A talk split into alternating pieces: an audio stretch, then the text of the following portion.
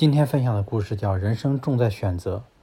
从前有兄弟两个，他们在同样的家庭环境中长大，朝夕相处，但性格却迥然不同。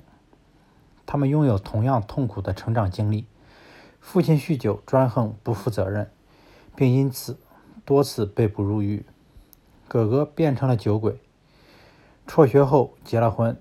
他常常对家人拳嗯拳脚相加，懒于工作。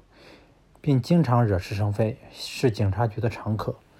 一次，有人问他为什么这样为人处事，他回答说：“有这样一个爸爸和这样一段童年，我怎么可能有另外一种生活？”弟弟却克服各种困难和问题，坚持完成了学业。他也结了婚，却变成了一个细心的丈夫与和蔼的父亲。他还是一个对社会颇有贡献的成功的企业家。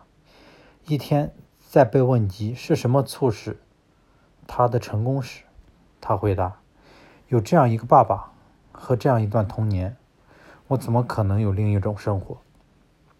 你从生活中得到的遗产是什么，决定你如何来使用它。没有公式，更没有法则，你自己决定自己的生活方式。